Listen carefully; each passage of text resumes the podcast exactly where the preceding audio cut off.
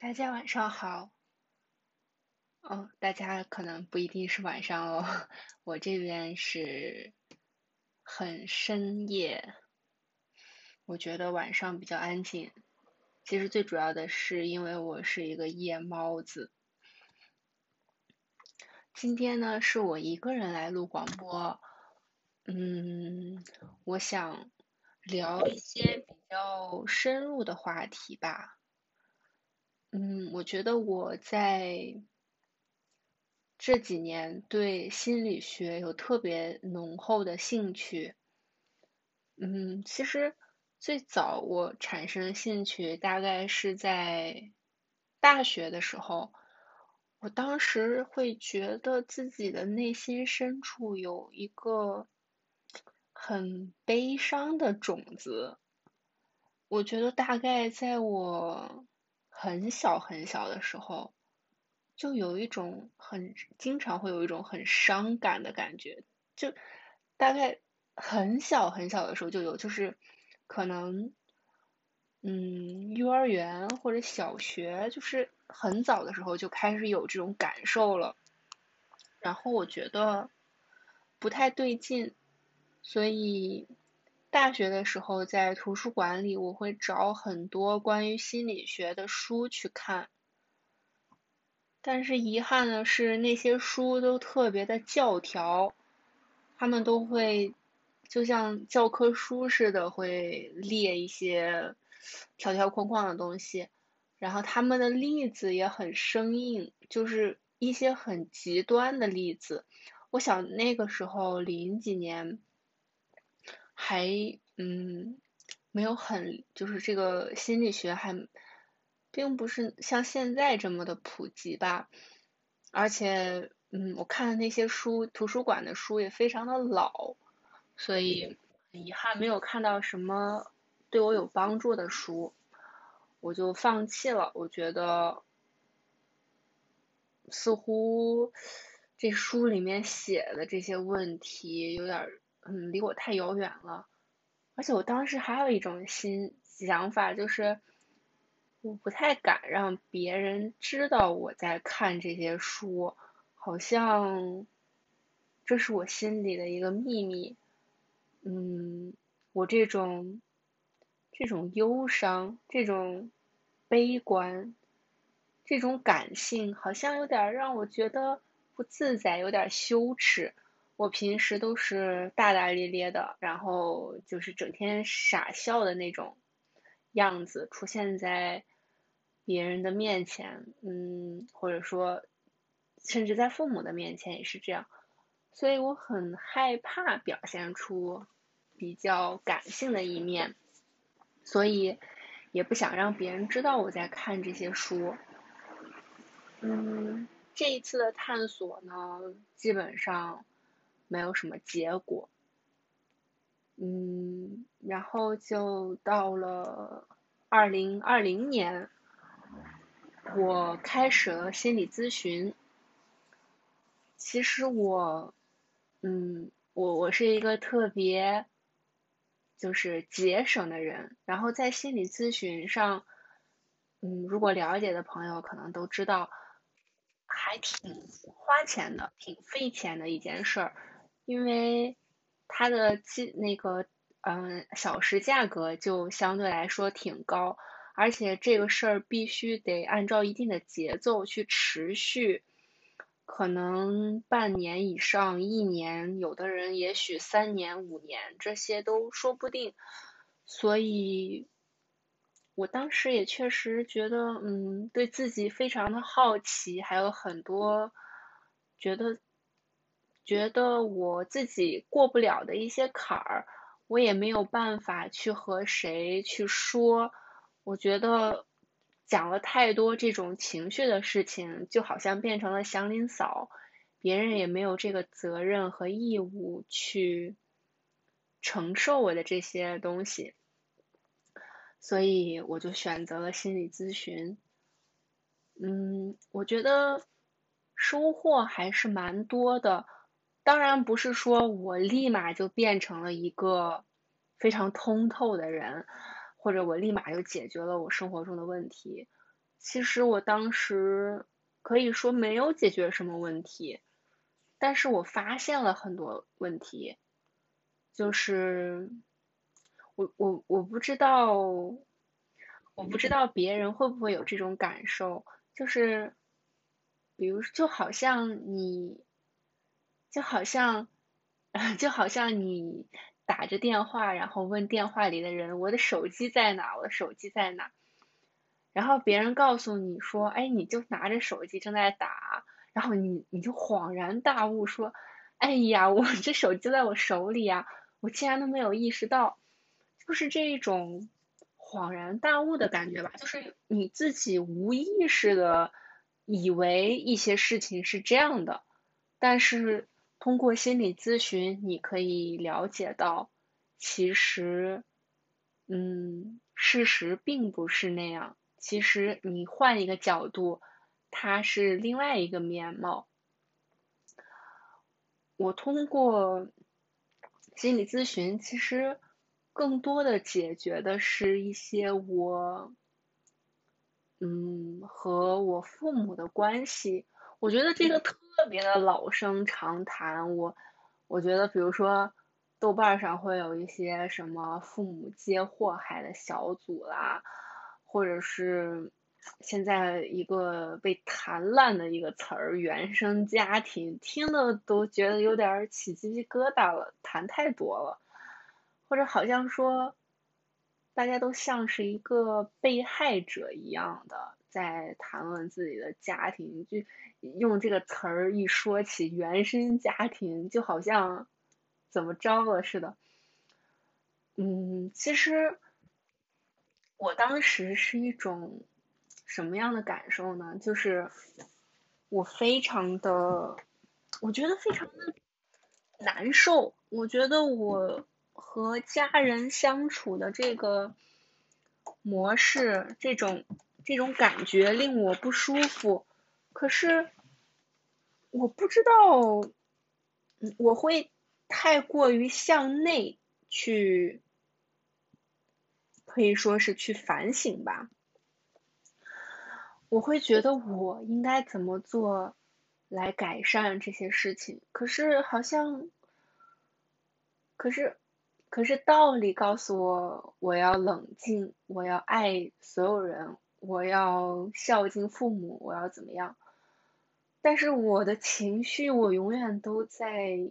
压抑着它，我永远都在克制它。我不可以讨厌，我不可以难过，我不可以，我不可以感受到一丝丝的恨。对于生我养我的爸妈，我有很多这样的框架吧。我我在心理咨询的过程中，我被鼓励，就是我会说很多。我的不满，我对父母的不满，或者我的一些小委屈，然后我就说我不知道该怎么办，我，然后我说我想告诉他们，就是他们这样做我不舒服，可是我又不知道怎么说，然后我说我如果说了，我就觉得我给这个家抛下了一颗炸弹，我就觉得我就会是一个。犯错的人，罪人，然后我的心理咨询师就会问我说：“嗯，为什么这么怕呢？你说了又怎么样呢？即使你扔了一颗炸弹，那又怎么样呢？”就是我，我听了很多他的这种话之后，我会觉得。天啊，我从来没有这样想过，我从来没有想过，我可以扔炸弹，我可以说出我的心声，我可以告诉他们我这样，他们这样做我不舒服，即使我说出来之后他们会爆炸或者会，他们会生气，他们会。引起很多的反应，那种反应让我极其的恐惧。即使如此，我也可以说出来。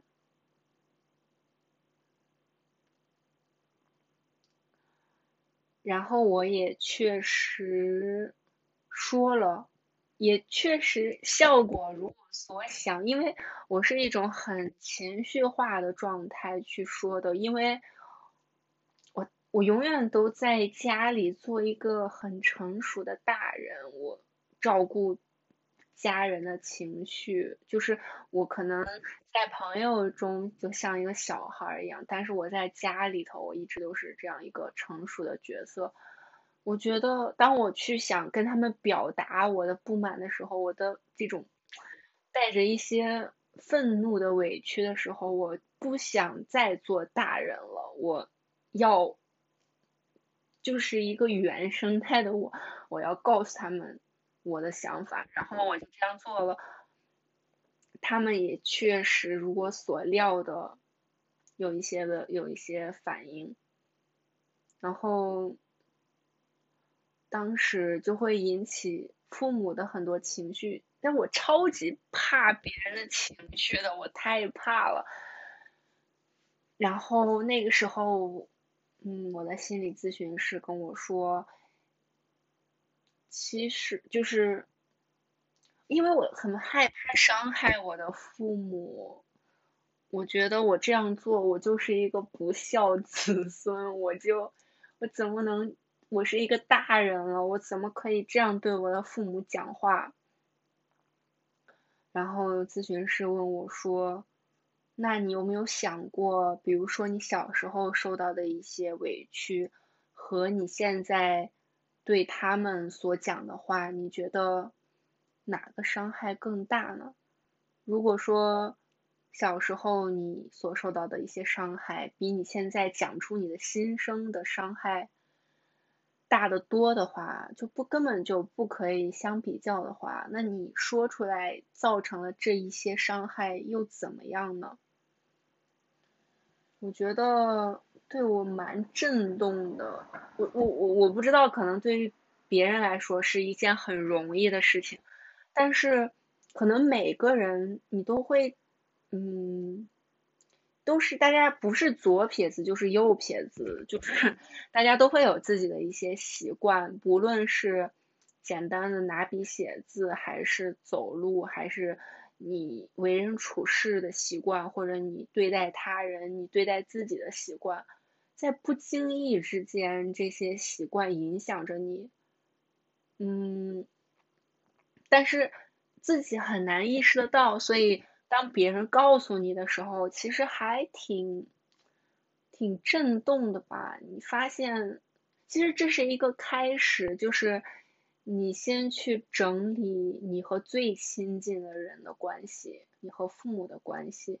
其实从这个你和父母的关系的模式里，可以映射出你和其他人的关系，你和其他人的相处。所以。假如说我对待父母，我是非常隐忍我的情绪，我非常的害怕伤害他们。那同理，我对待其他人的时候，我也会有这样的一个倾向。然后我通过我对父母讲出我的心声，我可以变得更大胆一点，就是对待任何人的时候，我都可以。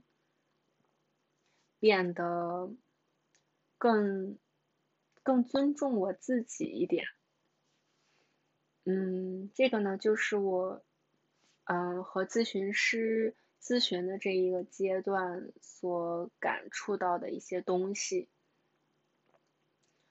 嗯，然后最近呢，我有在看一些关于情商的书，我在之前的播客里有。大概提到一点点，嗯，其实，嗯，情商这个东西，它它它加了一个商，然后就，嗯，好像要有一种要给你打分的机制，就让人自然而然的很排斥。但是当我真正去看这些书的时候，发现它跟心理学是息息相关的，它是在教你。怎么样处理自己的情绪？怎么样去控制自己的情绪，然后去感知他人的情绪，然后再如何去和他人沟通，这样的一个过程，我就发现，哎，它并不是我想象中的那样，要你你要怎么圆滑，怎么世故，怎么去，就是很，我以前就觉得那就是虚伪，嗯，后来发现并不是这样的，最因为它的第一个。点就是，就是体察自己的情绪，就是你要觉知，be aware 这种状态，其实在瑜伽里面也是，就是被强调很多次的，你一定要有呃感知自我的这样的一个觉察力，这个是特别的重要的。我觉得这个认知自我的这个事情吧。真的是一个挺有意思的事儿。我最近在看，然后他在讲很多，嗯，脑部哪一个区域是管理你的情绪的，然后哪一个，呃，哪一个区域是，就是呃哪一个区域是整，就是是出现情绪的，然后又有哪一个区域是，呃，来控制你的情绪的。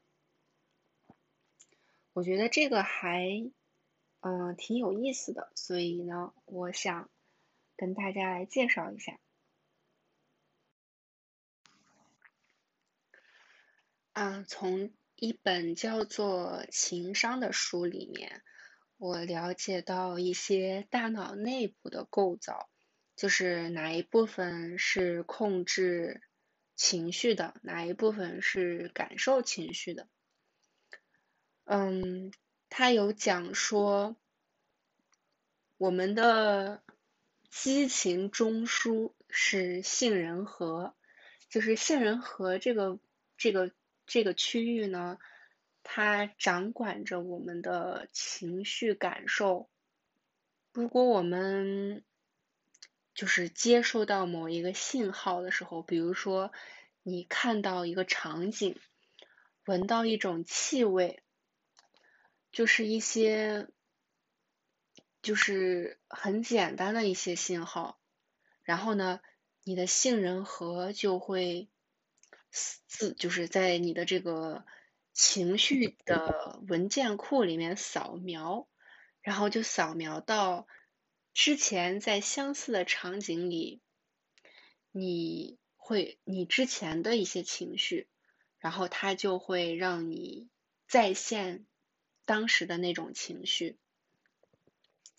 而且杏仁核非常有意思的地方呢，它是就是我们的另外一个就是呃叫做新皮层，我也不明白 是什么皮层，就是新皮层是控制你去，就是是一个比较理性的一个嗯指挥官一样的角色。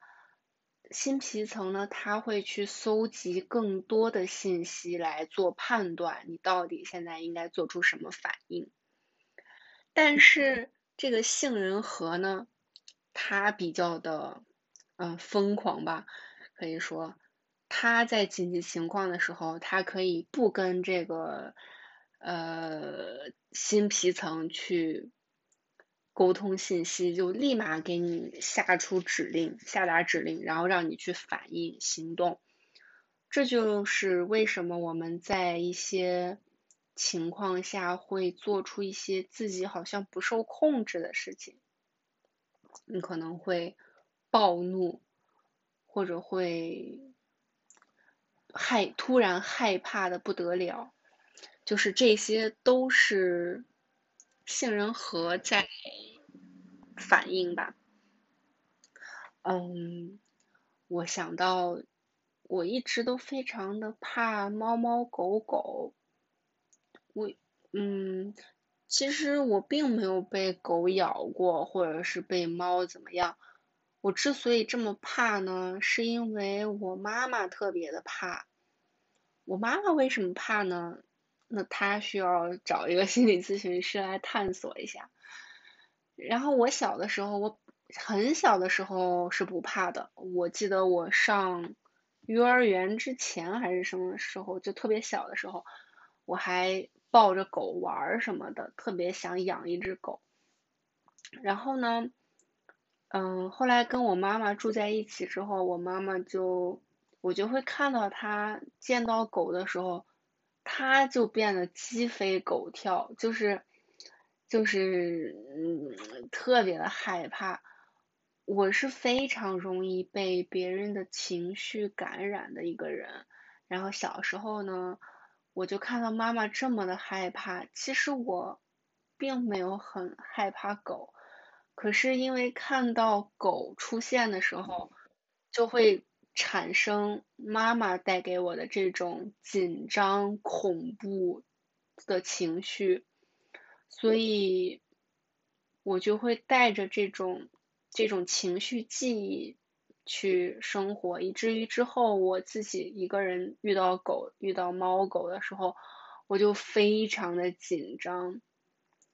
其实这些紧张甚至不是属于我的紧张，我觉得这件这个事儿挺神奇的，就是真的觉得嗯了解一些这些心理学的东西之后，我觉得我以前觉得这些事儿都不不怎么理性，听起来别人的情绪感染给你，或者说。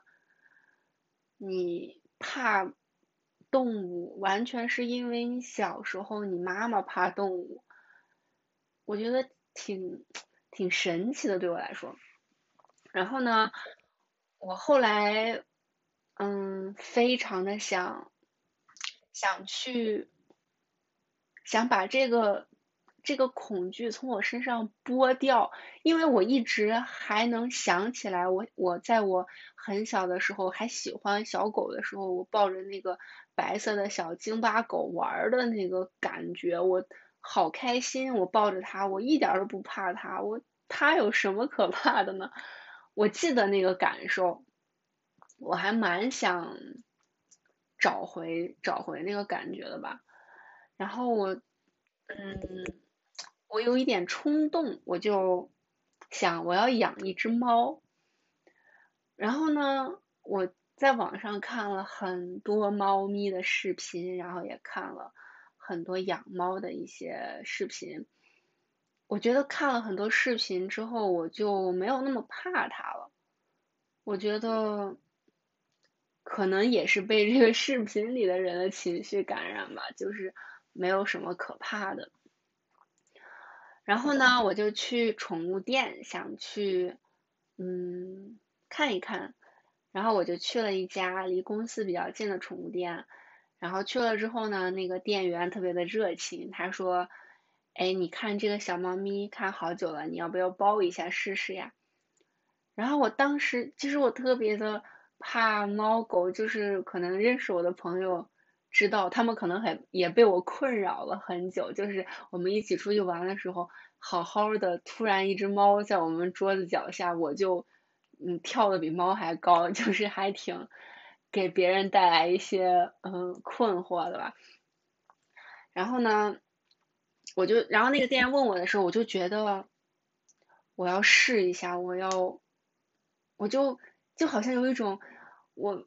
咬着牙闭着眼睛，我就把它抱着了，看能怎么样。我然后我就我就坐在那里很紧张，我估计我那个时候嗯挺僵硬的。然后那个店员就把小猫咪放在了我的腿上，然后那小猫咪是一只小小的嗯布偶猫，它还挺活泼的，它就它在嗯玩我的那个。那个包包的袋子什么的就还挺好动的，我觉得我一开始就是一个僵硬的状态，然后可能过了三五秒钟，我就觉得它并不可怕，其实是一种就是我把那个情绪记忆放下了，我去用我自己我的。用真正的我的现在去和这个小猫咪相处，我就觉得没什么 可怕的了，就是我大概我怕了，嗯，快三十年，然后我就就真的就那，一瞬间我就不怕了。这个事儿说起来特别的奇怪吧。然后呢，我就嗯下决心就想养了。但是我后来养的呢，并不是那一只小白猫。后来我遇到了和我更有缘分的一只小猫咪。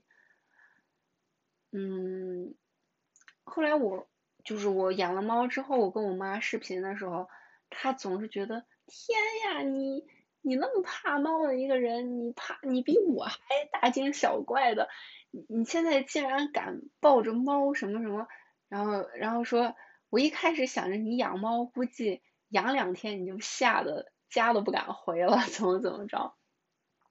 可是我完全就是，他一开始还觉得我那样子是不是真的能和小猫相处吗？真的能不怕猫吗？他后来就发现我真的是不怕，我我把猫，嗯，左抱右抱，上抱下抱，就真的完全不怕，就是根本就没有那种害怕的感觉。嗯，但是我现在对狗呢，我我还我到现在还没有摸过小狗，嗯，摸过小狗就没有抱过小狗，就没有很亲密的接触。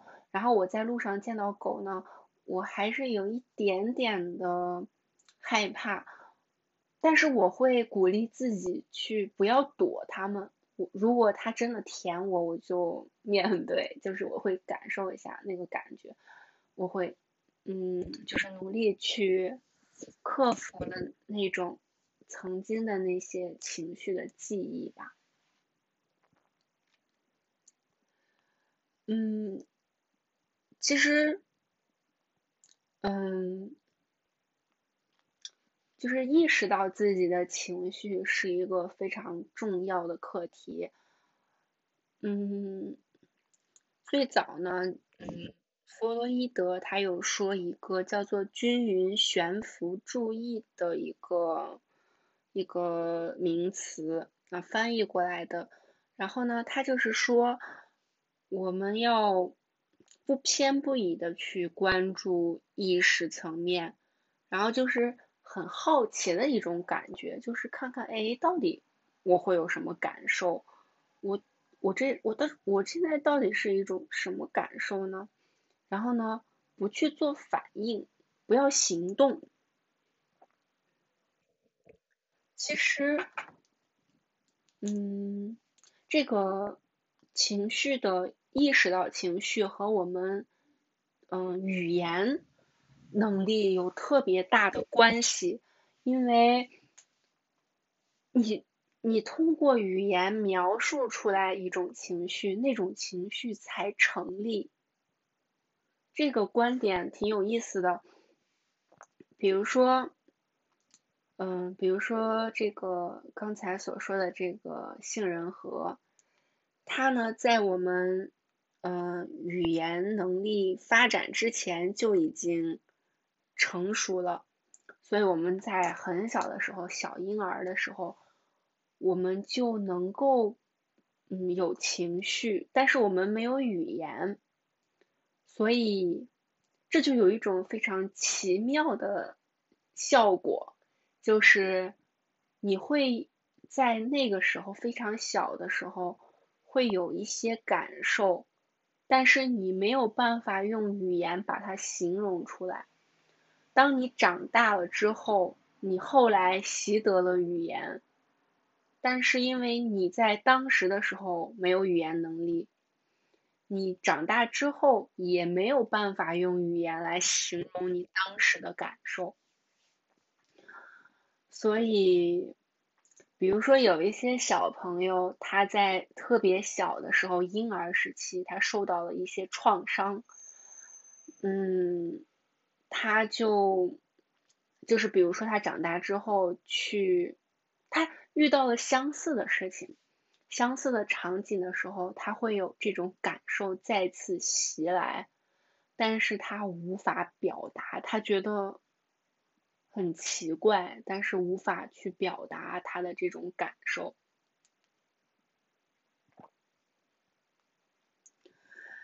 那么，这个自我意识呢，就是我们如果想要非常清楚的体察自己的情绪的时候，我们就需要用语言来描述这个情绪。举一个很简单的例子，如果你突然被一个人冒犯了，可能这个人是你的。嗯，另一半或者你的工作的同事还是朋友，他非常的过分，他讲了什么话或者做了什么事情冒犯了你，这个时候呢，你突然袭来一种愤怒，或也有可能是委屈或者怎么样，就是你突然有一种感受，你。胸口很闷，就是一种情绪而来。这个时候，你一般情况你可能会有一个立马的反应，比如说你会跟对方吵起来，或者你会逃避，你会想一个说一个借口，然后走掉或者怎么样。你可以在这个之前呢去。问问自己，我现在是什么感受？你用语言去描述我现在的感受是什么？这个其实还挺困难的，因为意识到情绪就已经是控制情绪的第一步了。其实我们。意识情绪也很，也需要掌握它的平衡，因为当你意识到一个情绪的时候，你就会不由自主的对这个情绪产生一个看法。比如说，你现在，你现在非常的愤怒，你现在很火大。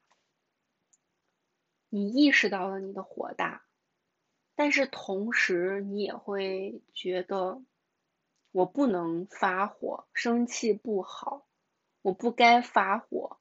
为什么我总是一个易怒的人呢？我为什么不像某某某一样脾气那么好呢？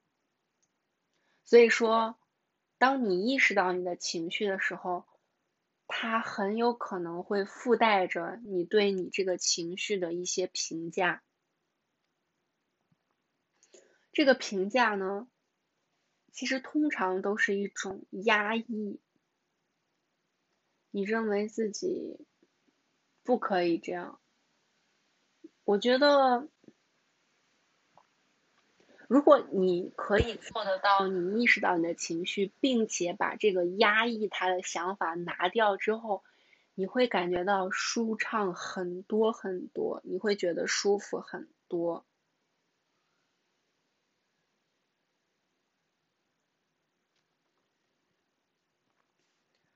所以，我们可能会去练习瑜伽，练习冥想。其实它就是一个体察的过程，你去觉察、感知你的身体感受、你的思维上的一些感受，然后去练习自己这种不加评判的去观察它的能力。所以，像比如说这种呃心理学啊、情商啊，还有这些。还有一些宗教啊，其实他们都有很多相通的地方。嗯，然后我们来聊一下我们一般人呢处理情绪的三个方式。这个是呢，嗯，由心理学家约翰梅耶提出来的。他说：“这个三个方式分别是自我意识、吞没和接受。自我意识就是我们非常想达到的一种境界，我们就是希望能够非常冷静的、非常客观的、非常好奇的去观察自己的情绪。如果能够做到这样这一点的人呢，他们一般是比较乐观的人。嗯，比如说上一期我的好朋友。我的好朋友呢，他我认为他就是一个非常乐观的人。他，因为在他生气的时候，他会意识到他生气，嗯，然后呢，他就发现，哦，原来我在生气啊。但是呢，这个人这个事儿好像并不是真的值得我生气，那我就不生气了。嗯，可能对于一些天生乐观的人，或者这种自我意识比较比较好的人，他们会很容易的能够做到这样一个思维模式。对于其他的人呢，嗯，我们需要更多的练习。第二种自我呃处理自我情绪的方式是吞没。就是你被这种情绪所吞没了，你迷失在这种情绪里面，走不出来。这样的人呢，会常常感觉到非常的压抑，或者是情绪上失控。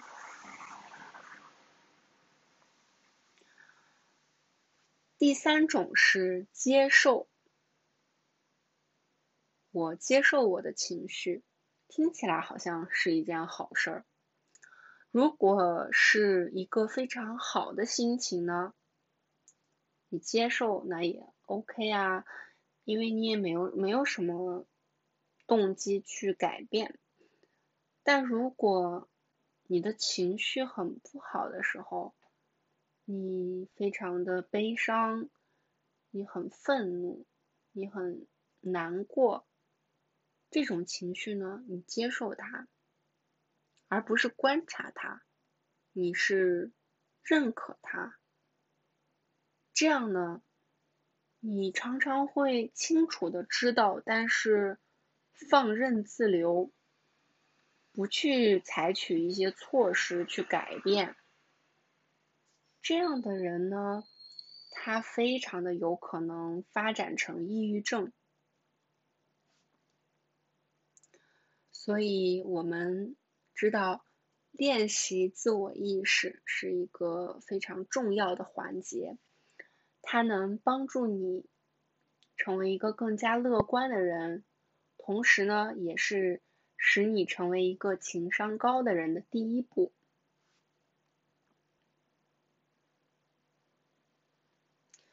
这里呢，我想。介绍一个这本书里面所写的一个心理实验，它是由美国天普大学的苏珊纳米勒所做的。他是说，当你乘坐飞机的时候，飞机发出颠簸，这个时候你会怎么反应？第一种呢，你是该干什么干什么，比如说。你之前在看电影，那你就继续看；你在看书，你继续看书；或者你和朋友讲话啦，你睡觉啦，你试图去不去把注意力集中在这个飞机气流颠簸的这个上面。第二种反应呢，你非常的害怕，于是你开始去观察。那些空姐、空乘的表情，你想看是不是发生危险了？看看他们的表情是不是很紧张、很紧急的样子？如果他们都紧张，那是不是完了？然后呢，你就仔细的听这个飞机的呃噪音、嗡嗡声有没有跟刚才不一样？你非常的紧张，去到处。找这些蛛丝马迹，这这两种反应呢，其实就反映了你在面对一些危急的时刻的时候，你会怎么做？我想，嗯，你可能已经知道答案了。如果你是一个，嗯，选择不把注意力集中在这件事上的人，那么在生活中，你的情绪也是比较稳定的。你会使自己的情绪反应最小化，不会去刻意的去加大你自己的反应强度，就让你自己变得更加的紧张。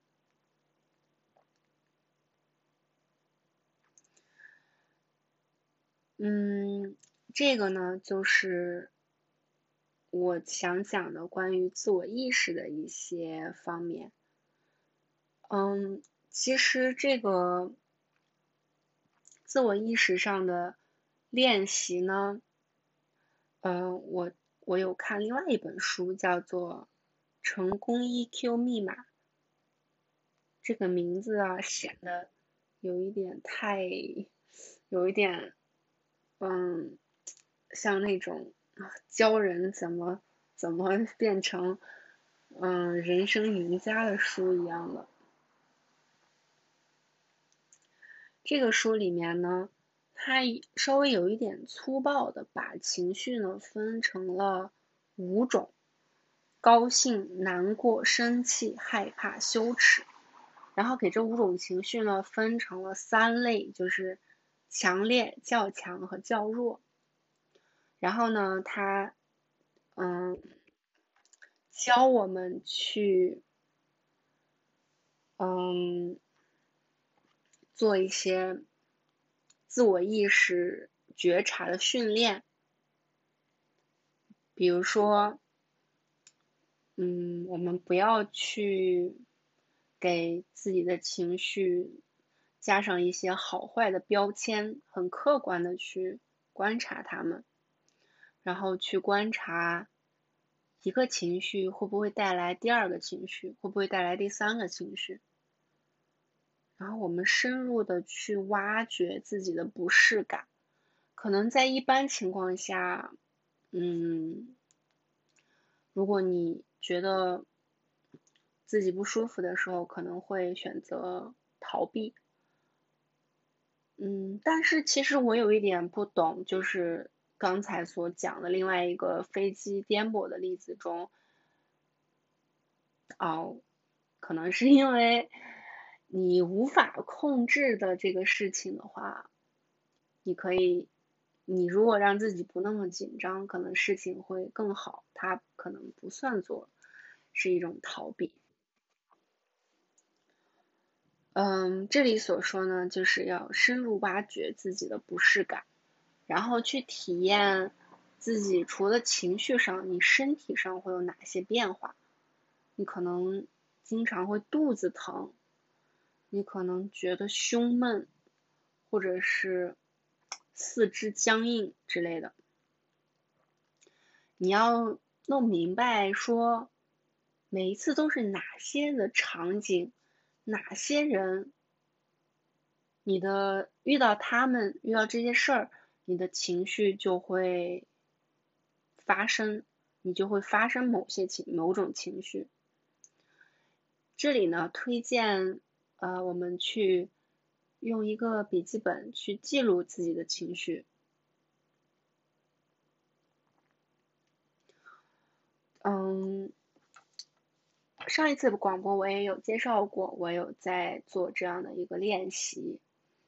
我会把自己，嗯，有一些很小的情绪写出来，然后写我今天到底是遇到了什么样的事情，我才会有这样的情绪。我觉得这个还是一个挺好的办法，因为我是一个比较。敏感的人，我对情绪非常的敏感，我对他人的情绪也是非常的敏感，我很容易受到别人情绪的影响，所以这种方法可以帮我去分离到底某些情绪是我自己的，还是其实这些情绪是别人的，我会不知觉的感同身受。如果我意识到这个情绪不是我的，是因为他这样，所以我跟他有同样的感受之后，我知道了这个原因，然后我就会从这种情绪里解脱出来。其实还有一种方法，就是我们可以去看电影、看电视剧、看书，来挖掘自己的情绪。嗯，有些人可能会看某一种类型的电影，会很容易流眼泪，很容易感动，或者是看某一种电影会觉得很开心。其实你通过这个呢，可以知道自己的一些价值观，这也是了解自己的一种方法。嗯，今天呢。我聊的也差不多了，嗯，主要就是讲了一些跟情绪有关、跟自我觉察有关的一些我自己的体会，还有我从书里面得到的一些知识，我想分享给大家。嗯，后面呢，我还会想继续来做这个系列。其实我想。就是和大家一起共同去探索自我，去发掘自我，然后一起来成长这样的一个目的。嗯，所以后面呢，我会再去聊，嗯，自我觉察之后，我们如何去控制自己，如何去觉察他人，以及如何去和他人。